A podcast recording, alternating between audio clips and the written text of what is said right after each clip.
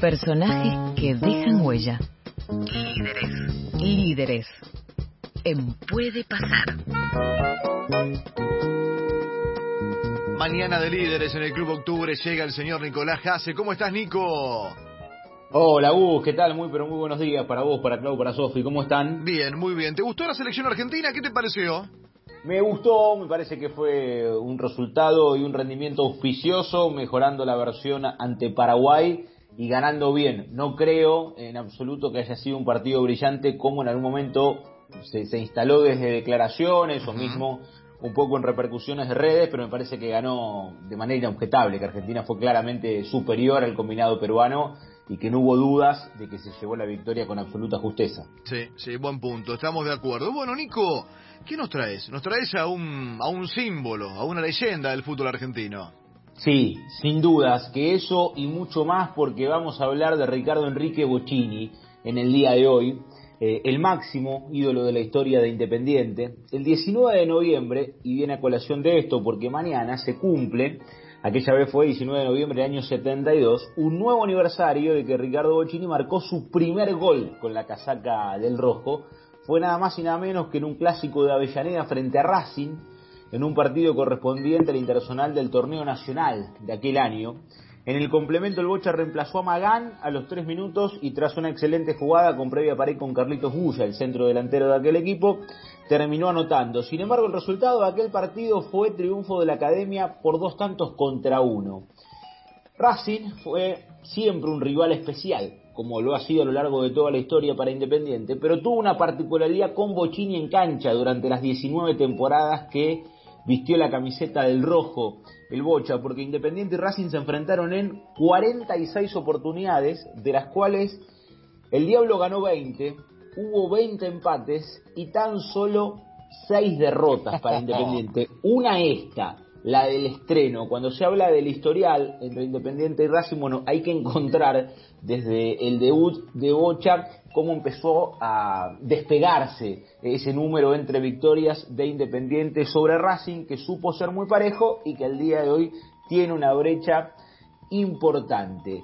Vamos a arrancar hablando de Bocini con esta excusa nos vamos a meter en su carrera, pero como comenzamos con Racing, quiero que el Boche recuerde lo que para él fue su mejor clásico, su Racing Independiente, aquel que lo marcó, se dio en el Nacional 79, se jugó en la cancha de la Academia, Racing ganaba 2 a 0 y apareció el Bocha y él lo recuerda. El clásico más recuerdo, uno que nosotros perdíamos 2 a 0 en cancha de Racing, faltaban 15 minutos y me acuerdo que un eh, amigo mío, que era hincha fanático independiente, que vivía ahí por Herley, él se ponía en una punta de la cancha y en la otra punta estaba se juntaban el codo con los hinchas independientes y Racing. Y entonces había un amigo de él que era de Racing, y lo cargaba, le hacía 2 a 0. Y la gente empezó a gritar que pongan a Bochini, pongan a Bochini, porque yo eh, no estaba jugando tan bien. Y bueno, cuando empezaron a gritar eso, la primera pelota que agarré yo y Gampetti 2-3 le di un pase al Zamendi 2 a 1. La segunda, Gampetti 2-3 le di un pase a Auto 2 a 2 y la tercera hice hacer el tercer gol. Hice en 10 minutos hice 3 goles. Y entonces el tipo le dijo, ustedes tienen la culpa, porque si no lo hubiesen gritado, él, se hubiese quedado sin jugar así, hubiese seguido jugando igual y, y ustedes ganaban 2 a 0. Fue una cosa de casualidad. Pero parece que justo se dio y lo cargaba a los tipos, diciéndole, no ve que ustedes no se dan cuenta ni eso, dice, es una casualidad que empecé a jugar y le ganamos 3 a 2. Qué historia que comenzó ahí, que no para, no qué identificación, no solamente con la camiseta que llevó tantos años, sino con, con el rival, ¿no? Uno enfrentado al otro y lo que significó para propios y para ajenos que estuviera enfrente de Bochini. Esto que justamente le decía la mío, ¿no? Ustedes no se dan cuenta ni de eso. Mira, no se habían dado cuenta, después se dieron cuenta. Sí, claro, porque cambió para siempre la historia. Aquel partido estaba 2 a 0 con goles de Cárdenas y Rodríguez y en 13 minutos el Bocha cambió la historia del partido asistiendo en dos oportunidades a Outes y en otra a Antonio Alzamendi. Bueno, fue victoria de Independiente por 3 a 2, como excusa porque es el clásico elegido por el Bocha, así que no podemos debatir sobre la incidencia que tuvo para él recordar aquel partido, pero vamos a meternos un poco más allá en la historia de Bocini. Eh, esta es una columna de líderes y muchas veces, eh, sobre todo aquellos eh, que hemos nacido desde los primeros años 80 y más acercando a aquellos que nacieron cerca de los 90, no tienen real dimensión de lo que significó Bocini. Y muchas veces por ser un personaje de no tener declaraciones grandilocuentes, más allá de ser muchas veces crítico del momento de turno de Independiente y, haber marcado con, con, firmeza su postura para defender o atacar al entrenador o al jugador de turno, de lo que significaba dentro de la historia de Independiente el paso a paso para terminar después de 19 temporadas siendo el máximo ídolo de la historia del club. Recordemos que Bocini es el hombre que jugó durante 19 años con la camiseta de Independiente y que la otra casaca que vistió fue la de la selección nacional. La carrera completa la hizo con la camiseta del Diablo. El debut en primera división se dio en el 72 en cancha de River, cuando el técnico Pedro del Hacha lo hizo entrar a los 74 minutos. Tenía en ese momento 18 años, el Bocha Creó sociedades inolvidables en Independiente, destaca claramente con Bertoni como la primera que cambió para siempre la memoria del hincha del rojo. En el 73 los dos comenzaron la era de las hazañas. El Bocha entró en el segundo tiempo buscando algunos partidos, porque si no la columna debería durar horas, ante Colo Colo de Chile en Montevideo en la final. Independiente ganó 2 a 1 y se consagró. En el 72, todavía sin Bochini, Independiente había sido derrotado por el poderoso Ajax que tenía como figura a Johan Cruyff, y en el 73 los holandeses repitieron el título europeo, pero no quisieron darle la revancha independiente de la final intercontinental, entendían que tenía un juego violento el conjunto argentino. Entonces, el turno llegó para Juventus, que era el segundo, pero Juventus puso una condición para jugar esa final intercontinental, que se disputara un solo partido y que ese cotejo se desarrollara en el Estadio Olímpico de Roma. Independiente dijo ningún problema. Vamos y jugamos en Italia a un partido único la final intercontinental. ¿Cómo salió? Ganó Independiente 1 a 0 con un sensacional gol del Bocha. Vamos a escuchar a Goyen, arquero histórico de Independiente, haciendo una pintura de lo que significaba Ricardo Enrique Bochini. En los principios, cuando yo llegué a Independiente, lo miraba como a un jugador más. Sentía que estaba cercano a jugar con un ídolo. Lo miraba por TV. Después tenerlo de compañero para mí fue algo maravilloso. El, ahora ya entrado en años, le doy un poco más de valor de lo que le daba en el momento. Quizás la nostalgia propia de la edad me hace llevar de que jugué con uno, con el ídolo más grande de la historia de Independiente, porque es un ídolo especial, es un ídolo de una camiseta sola. Entonces, eso tiene un, doble valor. No solamente eh, manejaba todo, sino que eh, era, era, era muy, ¿cómo te puedo explicar? Era muy lindo verlo jugar sabiendo que vos tenías un plus, que él iba a ser la jugada mágica. A veces logran compararlo un poco, yo creo que por, por, su físico, por su, por su peladita eh, con Iniesta. Y no es así, porque Iniesta es un jugador más horizontal es más calecitero y el Bocha la agarraba y iba para adelante, siempre buscando el arco rival. Eh, partidos decisivos, partidos trascendentales, cuando las papas quemaban realmente, siempre, aunque estuviera marcado por dos o tres jugadores rivales, él siempre la pedía, siempre la quería. Y hay momentos en que si vos encontrás en algún archivo alguna foto especial de algún pase milimétrico o algo, te vas a dar cuenta que la pelota de fútbol se hacía ovalada como la de fútbol americano para poder pasar por ese lugar. Es increíble, la inteligencia que, que él tuvo como futbolista fue extraordinaria. El ídolo de Maradona, y me cuesta pensar en jugadores con una sola camiseta, no que sean tan ídolos, tan referentes. Se me viene a la cabeza, claro, Leonel Messi en Barcelona, que haya hecho toda la carrera ahí y de pronto en la descripción lo comparan con Iniesta, en lo que escuchábamos recién. Pero claro, en lo que dice por ahí, en, la verticalidad, más con Leo Messi en algunas cosas. Me siento identificada, Nico, con lo que decías de, quienes no lo vimos jugar. Es que bueno, obviamente que, estamos hablando de, un jugador que marcó para siempre la historia del fútbol argentino. Vos decías el ídolo de Diego. Eh, para muchos, eh, y hablo de periodistas, eh, exentrenadores, exfutbolistas, Bocini estuvo a lo largo de su carrera en la línea Maradona, pero no logró trascender más allá de todo lo que conquistó, porque siempre vistió la camiseta de Independiente, entonces fue un ídolo argentino.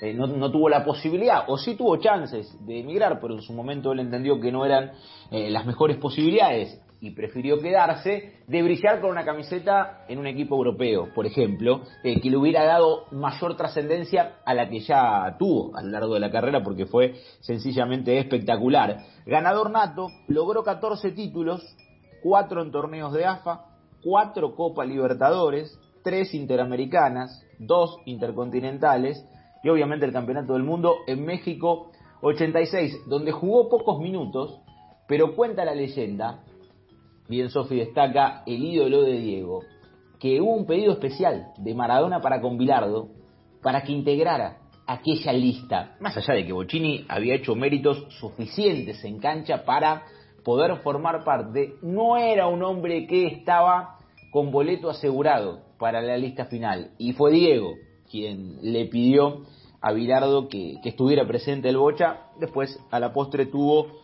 eh, pocos minutos en la Copa del Mundo, pero fue hombre que integró aquel equipo. Aún sin ser goleador, es el cuarto artillero de todos los tiempos de Independiente con 97 gritos por campeonatos locales, más 11 que anotó en distintas copas, los llevan a un total de 108 en 714 partidos y esos 13 títulos con la camiseta de Independiente. Hablamos de muchísimas sociedades, destaca en la década del 70 la de Bertoni, en la del 80 sin dudas que aparece con entre otros Burruchaga, y otra vez un partido de esos que van a quedar en la memoria como el disputado el 9 de diciembre del 84 en el Estadio Nacional de Tokio, Independiente ante Liverpool, y la victoria aquella vez con gol de Percudani de un Independiente, el equipo de Pastoriza que formó con Goyen, Clausen, Villaverde, Trocero y Carlos Enrique, Justi, Marangoni, Burruchaga, Bocini, Percudani y Barberón. Burruchaga es el que habla y describe lo que era compartir equipo con Bochín. Bocha te, ponía pase gol entre medio de las piernas a los jugadores. Él, te daba pase gol de caña. Claro, el rival que quería, que, impedía el pase por la pierna izquierda, por su pierna derecha, o que no lo pasase el bocha con una gambeta y después poner el pase. Sin embargo, en, los amagues que hacía, te metía ese pase. Fue un genio. Yo digo que después de Maradona para mí fue lo, más grande, sin duda. A nivel nacional ni, ni hablar, ¿no? Eh, la comparación con Diego y la idolatría, como decía Sofi, de Diego para con Bocini, eh, alguien que quizás no pudo tener la luz necesaria en un mundial, ¿no? Pero bueno, al margen de todo eso, lo logrado con Independiente. A, mí me viene a la memoria, Nico, quizás por, por los tiempos vividos y, por ser contemporáneo aquel final ya un poco más grande de, década del 80, el Independiente campeón del 88-89, en, en, la recta final, Bocha se iba a retirar, creo, después de ese torneo, dos o tres años después, no mucho más, no, mucho más, claro, eh, bueno, dos años después. Eh, y me acuerdo de aquel equipo de, de, Pereira Clausen, Monzón Delgado, Luri Ríos, jugaba Chaucha Bianco, Ludueña, Insúa, Rubén Darío Insúa, Bocini, Alfaro Moreno o Reciardo, en algunos partidos, y Martín Félix Ubaldi, que era un independiente maravilloso. Eh, bueno, eh, destaca de ese torneo a la Boca, por ejemplo. Claro, eh, que, fue una característica, en esto ha pasado con muchísimos jugadores que hemos ido recorriendo en estas columnas, del valor que tiene el gol o la asistencia y el valor que uno le da a la hora de recordar o de destacar a ese gol o esa asistencia cuando siempre se repite en el partido crucial. Digo, los goles valen todos uno, pero no es lo mismo el quinto de una goleada que el primero en una final. Y, esto en el fútbol tiene un peso específico independientemente de la lisa y llana estadística de jugó tantos partidos, anotó tantos goles y brindó tantas asistencias. Y Bocini era aquel que siempre a lo largo de la carrera aparecía en la final de la Copa, de un torneo local, en un clásico frente a Boca, frente a River o frente a Racing, en la instancia decisiva. Ese gol lo marcaba Bocini o la asistencia la daba el 10 de Independiente, talento, talento inmenso para un jugador único, digo, ponerlo debajo de la línea de Maradona, después esto es debatible, habrá hinchas de River que hablarán eh, de Beto Alonso, hinchas de Boca que van a destacar lo hecho por Juan Román Riquelme y así podríamos estar con cada uno de los ídolos de los clubes. Pero Bocini estuvo para el de Independiente y para el del fútbol allí arriba, en esa línea eh, que obviamente tiene por encima de todos a Diego y ahí aparece el Bocha. Bueno, tenía que ver con un estilo y por eso quiero volver a Bocini y que él describa qué sentía por el fútbol y por qué esa manera desde la decisión de jugar 19 temporadas con la misma camiseta y un estilo muy particular porque al Bocha lo podíamos vestir todo de negro, que no se observara el rostro y cualquiera desde una cabina de transmisión, una platea, una cancha de fútbol, iba a saber que el que la llevaba era el 10 de Independiente. Y bueno, eso creo que es eh, lo que uno intentó siempre hacer dentro de una cancha. Y el fútbol que yo practiqué es el fútbol de potrero, el fútbol de, del barrio, ¿no? Así de, yo jugué al fútbol de la misma manera, de que tenía 6, 7 años, cuando jugaba en el campito, cuando jugaba en el club Belgrano de Zárate, o en los Babi Fútbol, en Estrada Fútbol Club, que era un club de mi barrio, como cuando jugaba en la séptima división de Independiente, cuando debuté en primera y hasta que me retiré. Siempre jugué de la misma manera, trampeteando para adelante, tocando en paredes, abriendo la pelota por los costados, habilitando a los delanteros o los volantes que jugaran de atrás. Siempre con ese estilo futbolístico que, que uno lo llevaba adentro y que eh, era el fútbol que, a mí me gustaba. un fútbol muy nuestro, ¿no? Además, ¿no? El 10, el, 10 el 10 de, de, de, esos tiempos, ¿no? Bueno, Marito Zanabria, Beto Alonso, eh, Bocha y tantos otros, ¿no? Digo, cada uno en su lugar, eh, más para acá Rubén Paz, más para allá quizás Colombati, digo, pero cada club con un con un referente, ¿no? Eh, pasaba Sí. mucho. Potrero dijo, ¿no? Potrero marcó. Sí, sí, eso de jugar un poco con tierra en el bolsillo, ¿no? Como, como decían los viejos relatores, Nico. Sin duda, de, de los modernos, eh, por eso se dice que, que Riquelme fue el último 10, eh, porque de ese estilo y de esa lista que vos hacés y que obviamente se puede eh, seguir ampliando, eh, ya no hay. Pero porque el fútbol moderno no tiene quizás un lugar en la cancha para ese tipo de futbolistas. Ya, ya no hay un espacio y son pocos los conjuntos que juegan con un enganche definido. El último partido profesional lo jugó frente a Estudiantes de La Plata, fue el 5 de mayo de 1991 y el cotejo terminó igualado en uno, en algo que fue una constante para el Bocha.